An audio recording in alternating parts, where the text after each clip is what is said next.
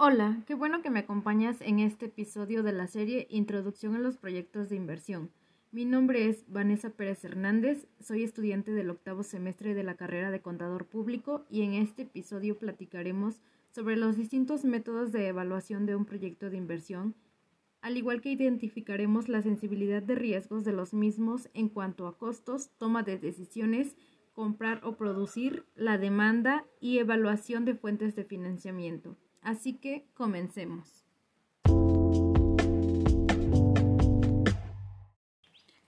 Los métodos de evaluación son modelos de análisis que sirven para evaluar los proyectos de inversión y a su vez permiten tomar mejores decisiones financieras a través de una evaluación previa. Evaluar proyectos de inversión implica estimar la rentabilidad y el promedio de tiempo de recuperación de proyectos, para, a partir de dichos resultados, elegir los más adecuados para la empresa. Contar con modelos que permitan evaluar los proyectos permite facilitar la toma de decisiones para el cálculo del valor del presente neto y la tasa interna de retorno, entre otros importantes índices. Así que hablemos sobre los flujos de efectivo. El tomar la decisión de emprender un proyecto se observa por medio de un cambio en los flujos de efectivo de la empresa tanto en el presente como en el futuro. De esta manera se puede evaluar una inversión propuesta. Debemos considerar estos cambios en el flujo de efectivo y hasta después decidir si los mismos añaden o no valor a la empresa. Existen dos métodos del flujo de efectivo. El primero es el método directo y este consiste en rehacer el estado de resultados valiéndose del sistema de caja para poder determinar principalmente el, flujo de efectivo de las actividades de operación. Y obviamente, al calcular el flujo de efectivo, las operaciones mediante el método directo se incluyen todos los tipos de transacciones en efectivo, entre las que se incluyen los pagos, los recibos, los gastos e impuestos e intereses. Por otra parte, el método indirecto consiste en partir de la utilidad que da el estado de resultados para posteriormente depurarla hasta alcanzar el saldo de efectivo que se refleja en los libros de contabilidad. Para planear este cálculo mediante el método indirecto se ha de tener en cuenta el ingreso neto y ajustarlo en función a los cambios en el balance general. Otro de los métodos más importantes para la evaluación de proyectos de inversión es el valor presente neto, y este es el valor monetario que resulta de restar la suma de los flujos descontados a la inversión inicial. El método de valor presente neto es una de las técnicas de evaluación financiera más utilizadas en la evaluación de un proyecto de inversión. Lo anterior se debe a dos razones fundamentales. La primera es por su sencilla aplicación y la segunda se relaciona con el cálculo de los ingresos y egresos futuros, traídos a valores presentes. Lo anterior obviamente significa que se puede visualizar claramente si los ingresos son mayores que los egresos. En términos de valor, cuando el valor presente neto es menor que cero, implica que existe una pérdida a una tasa de interés específica. Y en el caso contrario, cuando el valor presente neto es mayor que cero, podemos afirmar que existe una ganancia. El valor presente neto toma en cuenta en forma explícita el valor temporal del dinero y aquí se considera una técnica de presupuesto de capital compleja. Se calcula restando la inversión inicial de un proyecto de valor de presente de sus entradas de efectivo descontados a una tasa equivalente al costo de capital de la empresa. Sus criterios de decisión son si el valor presente neto es mayor que cero, se acepta el proyecto. Si el valor presente neto es menor que cero, se debe de rechazar el proyecto. Y si el valor presente neto es igual a cero, no aumentará ni disminuirá el capital de la empresa, por tanto el proyecto es indiferente. Dentro de estos métodos de evaluación financiera también existe el método de tasa interna de rendimiento, que es el porcentaje equivalente de los futuros rendimientos de esa inversión que se pueden volver a reinvertir. De forma llana, la tasa interna de rendimiento es la tasa de descuento con la que el valor actual neto es igual a cero. La tasa interna de rendimiento mide la rentabilidad de un proyecto esperado para una inversión. Es un criterio que puede o no significar una apuesta posible para inversionistas. De ahí que su cálculo adquiera una preponderancia especial. Si la tasa interna de rendimiento en un proyecto supera la tasa de corte, es viable la inversión. En cambio, si esta tasa es menor que la del corte, se debe de rechazar la inversión. Y si se replantean las alternativas, es mucho mejor. Dicho concepto debe analizarse y estudiarse con mucho cuidado en materia de contaduría y finanzas. Ahora hablemos sobre la tasa de rendimiento mínima atractiva. Esta es una alternativa que evalúa con base a pronóstico de una tasa de rendimiento razonable. Por consiguiente, se establece una tasa razonable para que la fase de elección de criterios en un estudio de ingeniería económica eh, sea superior a la tasa que ofrece un banco o alguna inversión segura que implique un riesgo mínimo. La tasa mínima atractiva de rendimiento también recibe el nombre de tasa base para proyectos, tasa por superar, tasa de corte, tasa paramétrica y tasa mínima aceptable de rendimiento. Para que se considere viable desde el punto de vista económico, la tasa de rendimiento esperada debe de ser igual o superior a la tasa mínima atractiva de rendimiento o tasa base y debe ser establecida por dirección financiera. Aunque en estos casos la tasa mínima atractiva de rendimiento sirve como criterio para decidir si se invierte en un proyecto, el monto de la misma está relacionado fundamentalmente con lo que cuesta obtener los fondos de capital que se requieren para el proyecto. Eh, siempre será superior al costo promedio ponderado del capital que la corporación debe cargar para obtener los fondos de capital necesarios. Después de haber platicado de todos estos métodos de evaluación para proyectos de inversión, también debemos tomar en cuenta que existen efectos de inflación para los mismos. Como sabemos, todo inversionista, ya sea una persona física, una empresa, el gobierno o cualquier otro, tiene en mente antes de invertir beneficiarse por el desembolso que se va a hacer, considerándose que, aunque el gobierno de un país sea el que invierta, éste debe de esperar, sino lucrar, al menos salir a mano en sus beneficios respecto de sus inversiones para que no haya un subsidio en el consumo de bienes o servicios y no aumente el déficit de promedio del gobierno.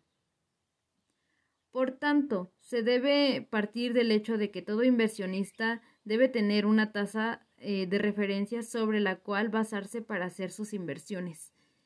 Una tasa de referencia es la base de comparación de cálculo en las evaluaciones económicas que se hagan. Si no se tiene cuando menos esta tasa de rendimiento, pues se debe de rechazar la inversión. Para establecer esta tasa debe de considerarse que todo inversionista espera su dinero crezca en términos reales. Como en todos los países sabemos que hay inflación, aunque su valor sea pequeño, eh, se tiende a que los términos reales significa ganar en un rendimiento superior a la inflación, ya que si se gana un rendimiento igual, a la inflación del dinero pues no crece, no se mantiene su poder adquisitivo. Bueno, ahora es momento de hablar sobre el análisis de sensibilidad de riesgo. Todos sabemos que los proyectos de inversión surgen como una respuesta a determinadas necesidades humanas y su éxito depende de la importancia de la necesidad a satisfacer. Esto, a su vez, es función del número de personas afectadas y del valor que éstas le asignan al efecto percibido. Desde el punto de vista empresarial, lo que nos interesa es la posibilidad de que dicho valor corresponda a una determinada capacidad y disposición a pagar, existiendo la generación de beneficios para financiar al menos los costos económicos. De manera que la evaluación financiera de un proyecto de inversión se entiende como el análisis que permite anticipar el futuro al identificar, medir y valorar la cantidad de inversión, los ingresos, los gastos, la utilidad de la operación del proyecto de inversión y su nivel de inventarios requeridos, el capital del trabajo, las depreciaciones, las amortizaciones, los sueldos y salarios, etc., a fin de identificar con precisión la rentabilidad y tomar la decisión final de invertir o no. Se le llama análisis de sensibilidad al procedimiento por medio del cual se puede determinar cuánto se afecta, es decir, qué tan sensible es la tasa interna de retorno o el valor presente neto ante cambios en determinadas variables de la inversión, considerando que las demás no cambian. Por otro lado, también se debe de tener en cuenta el análisis de costos, que viene siendo una estrategia de cálculo de costos adaptados para las empresas que desean tener un mayor conocimiento y precisión de los costos de producción de bienes y servicios para un periodo determinado. Dado que los costos fijos son más fáciles y sencillos de identificar, este análisis de costos suele realizarse con mayor precisión en relación con los costos indirectos, ya que es necesario hacer una mención utilizando algunos criterios de evaluación. Es posible llevar a cabo también el análisis de costos utilizando eh, diversos métodos de cálculo de costos, siendo los tres más comunes los que son el costo de absorción, el costo directo o variable y el costo basado en la actividad. Ahora bien, en estos casos, eh, la toma de decisiones tiene mucho que ver, ya que el análisis de sensibilidad da como resultado los pronósticos respaldados por datos. Cuando se consideran todas las variables y se analizan todos los resultados, le resulta más sencillo a la gerencia tomar decisiones de inversión. Por lo tanto, es una herramienta extremadamente útil para la planificación futura de las empresas. Ahora es momento de entrar un poco en debate. ¿Comprar o producir? El comprar o fabricar pues es una de las decisiones a tomar más difíciles y es de las que más se presentan en una empresa. Para tomar la decisión correcta es necesario llevar a cabo el análisis de ciertos parámetros generales como lo son la calidad, el costo y el servicio. Dentro de los puntos de mayor importancia se encuentran los costos, la calidad y el servicio, también la seguridad de aprovisionamiento y la cantidad, mientras que dentro de los puntos considerados con menor importancia se encuentran la capacidad de fábrica, los fondos excedentes, los ciclos del negocio y la madurez de la compañía, las relaciones obrero-patronales, relaciones con el vendedor y posibles conflictos jurídicos. Mm, ahora, el costo de fabricar.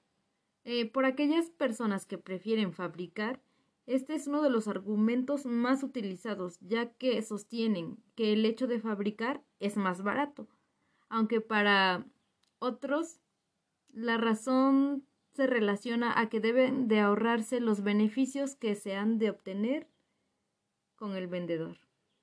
El costo de fabricar es una de las consideraciones más importantes en la disyuntiva que se presenta en este tema.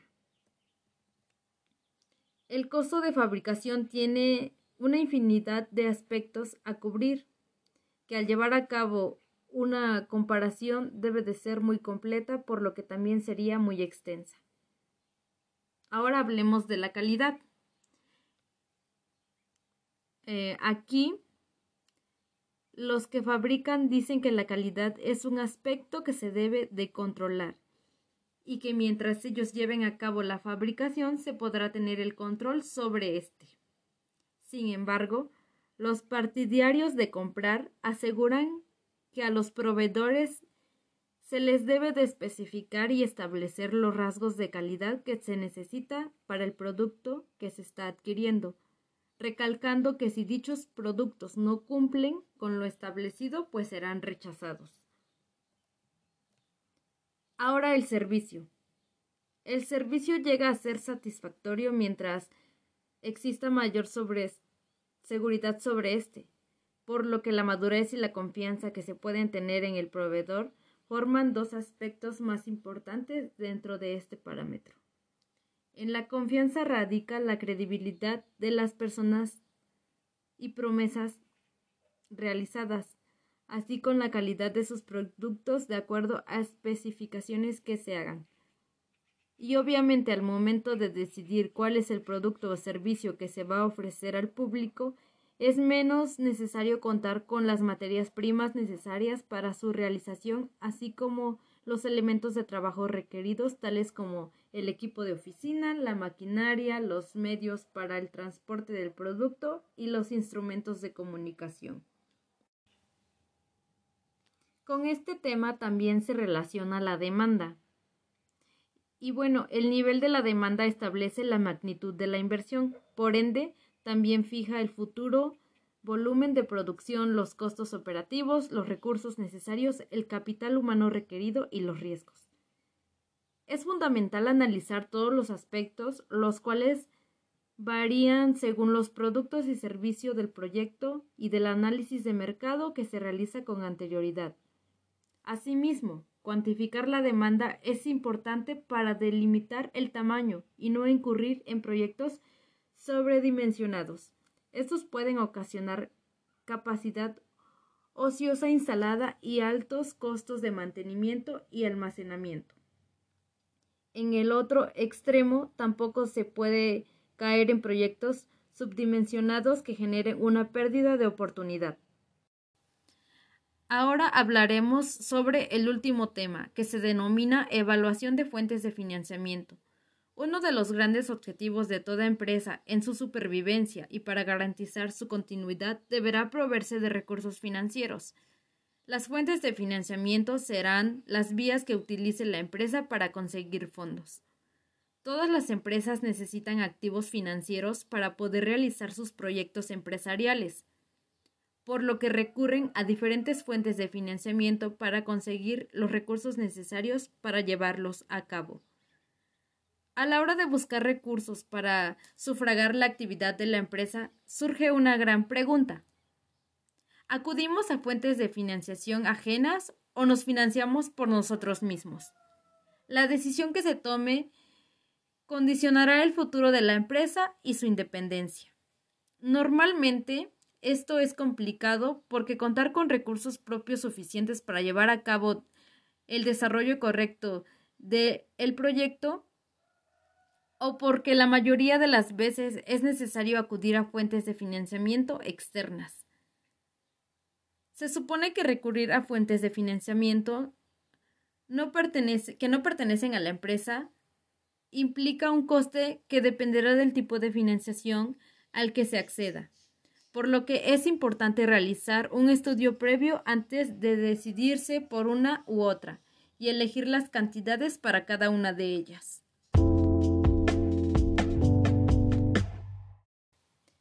Estoy muy emocionada de que me hayas acompañado en este episodio. Espero que la información proporcionada te sea muy útil.